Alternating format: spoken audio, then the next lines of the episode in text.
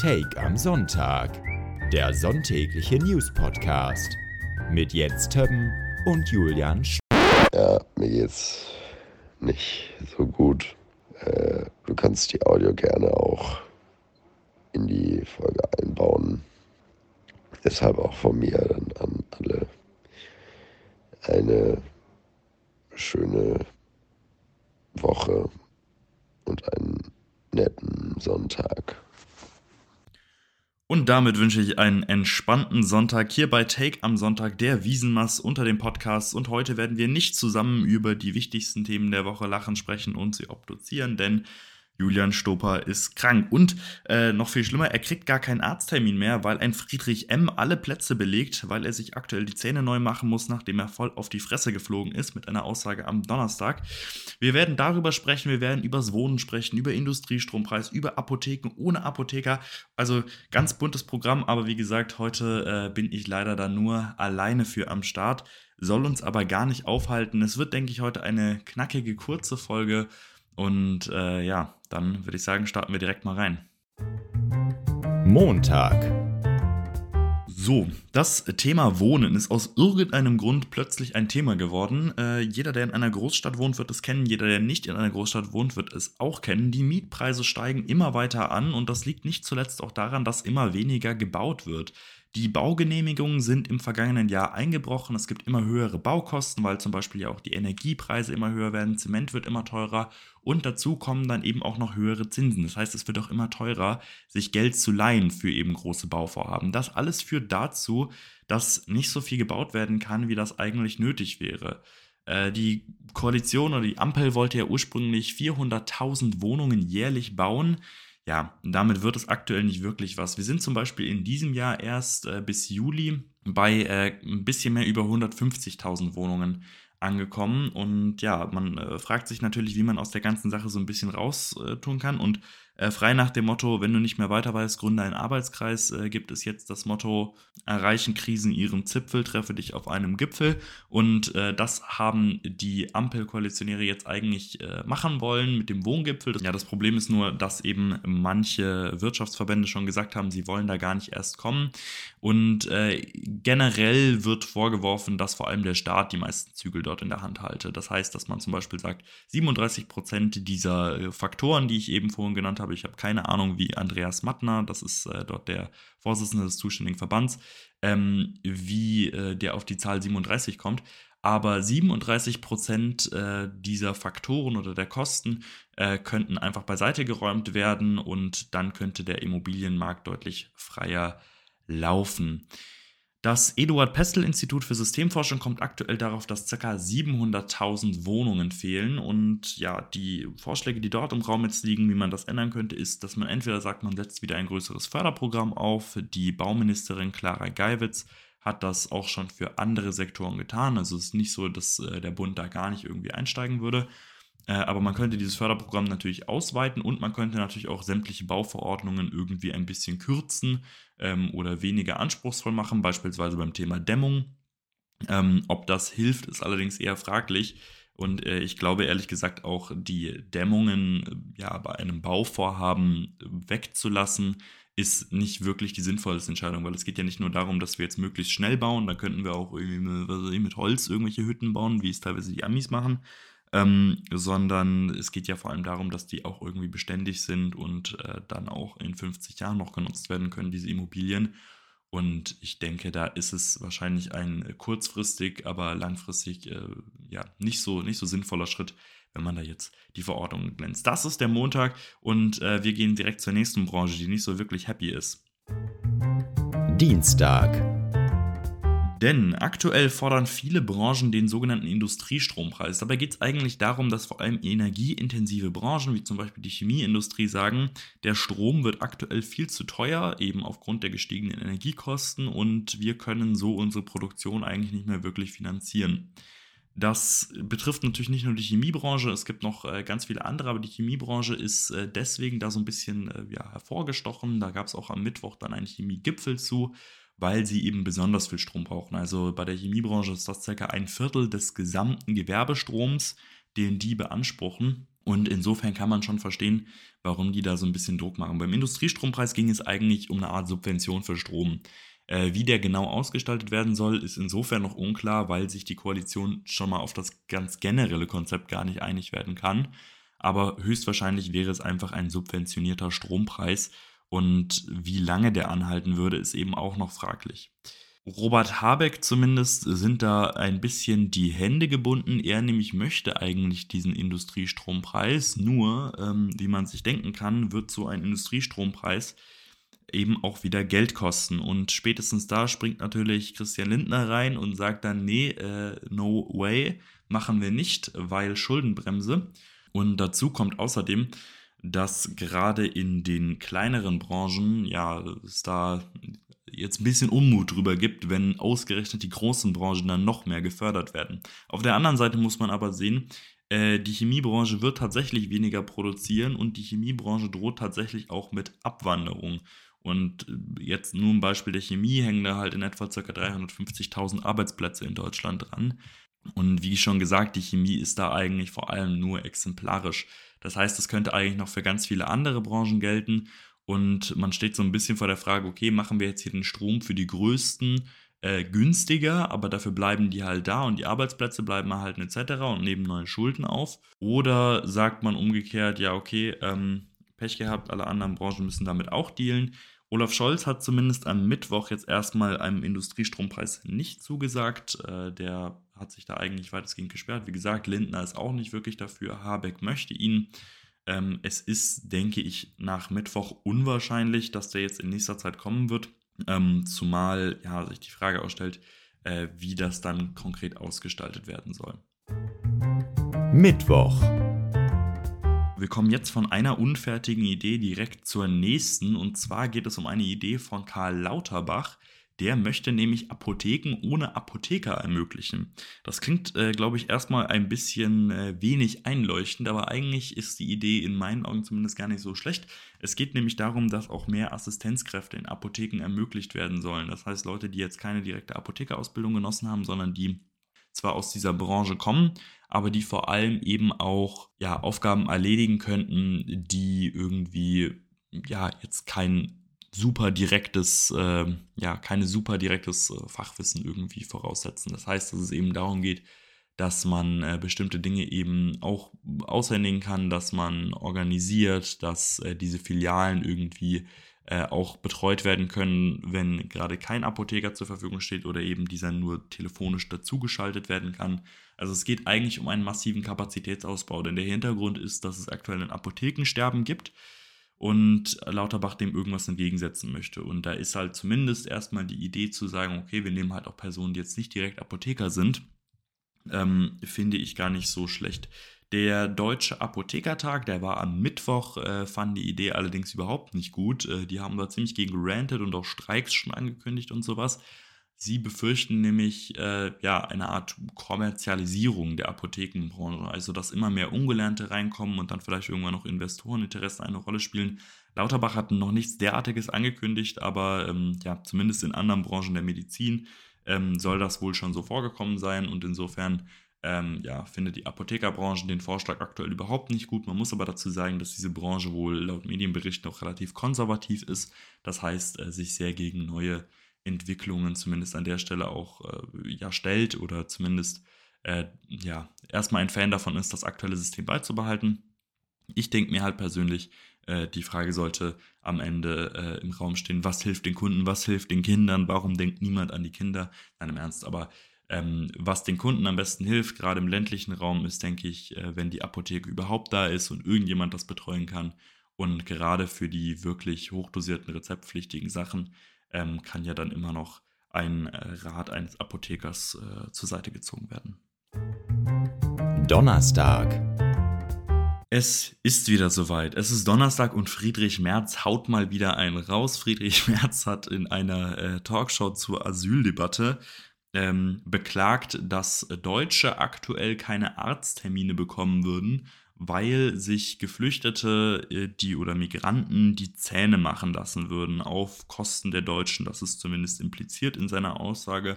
Und äh, er hat aus irgendeinem Grund dafür super viel Wirbel bekommen, kann ich äh, gar nicht nachvollziehen. Aber in einem Ernst mal, Ähm, es ist, äh, bevor wir vielleicht zum Spruch an sich kommen, äh, ist es mal wieder eine, ja, eine polemische Aussage, eine komplett überspitzte, in dem Fall in meinen Augen tatsächlich auch rassistische Aussage äh, innerhalb eines Kontexts, innerhalb der Asyldebatte.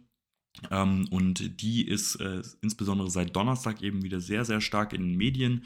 Und äh, der Grund dafür ist der, dass es um die EU-Asylreform geht, beziehungsweise eigentlich eher um die Krisenverordnung innerhalb dieser Reform.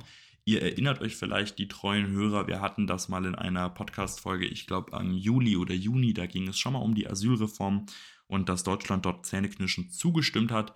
Da soll nämlich eine ganze Menge, es soll zwar ein Schlüssel festgelegt werden, aber auf der anderen Seite soll es eben auch die Möglichkeit geben, dass bestimmte äh, ja, Leute dann oder dass äh, Geflüchtete eben auch an der Grenze direkt abgewiesen werden können oder eben in Lagern untergebracht werden können und wie diese Lager eben ausgestaltet werden in der Praxis, das kann man sich halt heute schon in Lagern wie Moria oder so ansehen. Also das ist, ja, das ist wirklich eine, ähm, äh, eine sehr inhumanitäre Situation und diese Krisenverordnung, um die es jetzt geht bei der EU, die äh, soll eben genau das verfestigen. Also da soll es dann eben heißen, wenn eine Krise ausgerufen wird oder überdurchschnittlich viele Geflüchtete aktuell nach äh, Deutschland kommen oder nicht nach Deutschland, nach Europa kommen, dann soll es eben die Möglichkeit geben, diese an den Außengrenzen direkt schon in solche Lager reinzutun.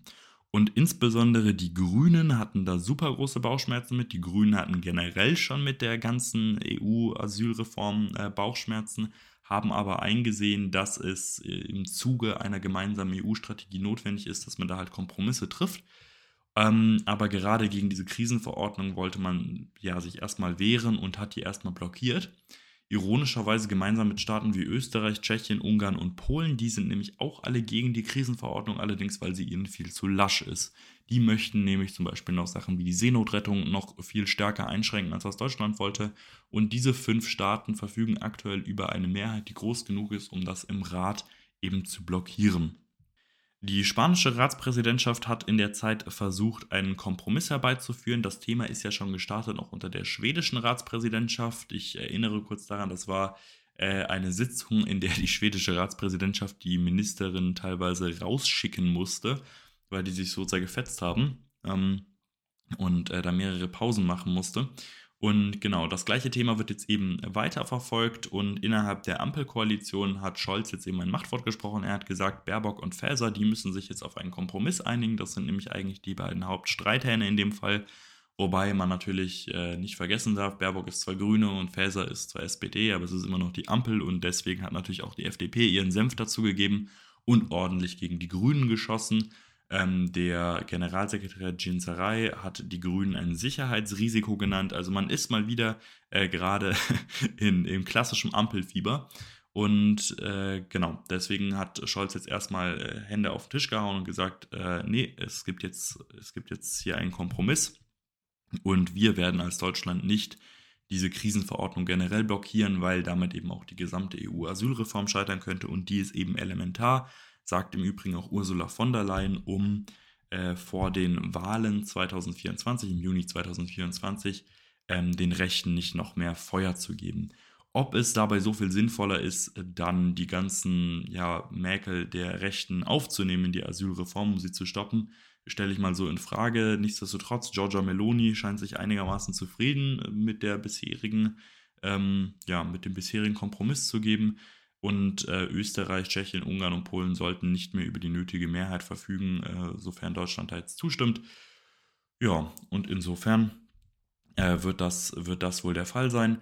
Ähm, zwei Sachen vielleicht noch hier als Ergänzung. Zum einen geht es nochmal um das Thema Ampel. Das muss man natürlich vor dem Hintergrund sehen, dass es aktuell zwei Landtagswahlen gibt, einmal in Hessen und einmal in Bayern die am Laufen sind und die nächste Woche beide abstimmen werden. Äh, vor dem Hintergrund ist es der FDP natürlich wichtig, nochmal ein bisschen zu schießen, weil sie in beiden Landtagen aktuell droht, an der 5%-Hürde zu scheitern.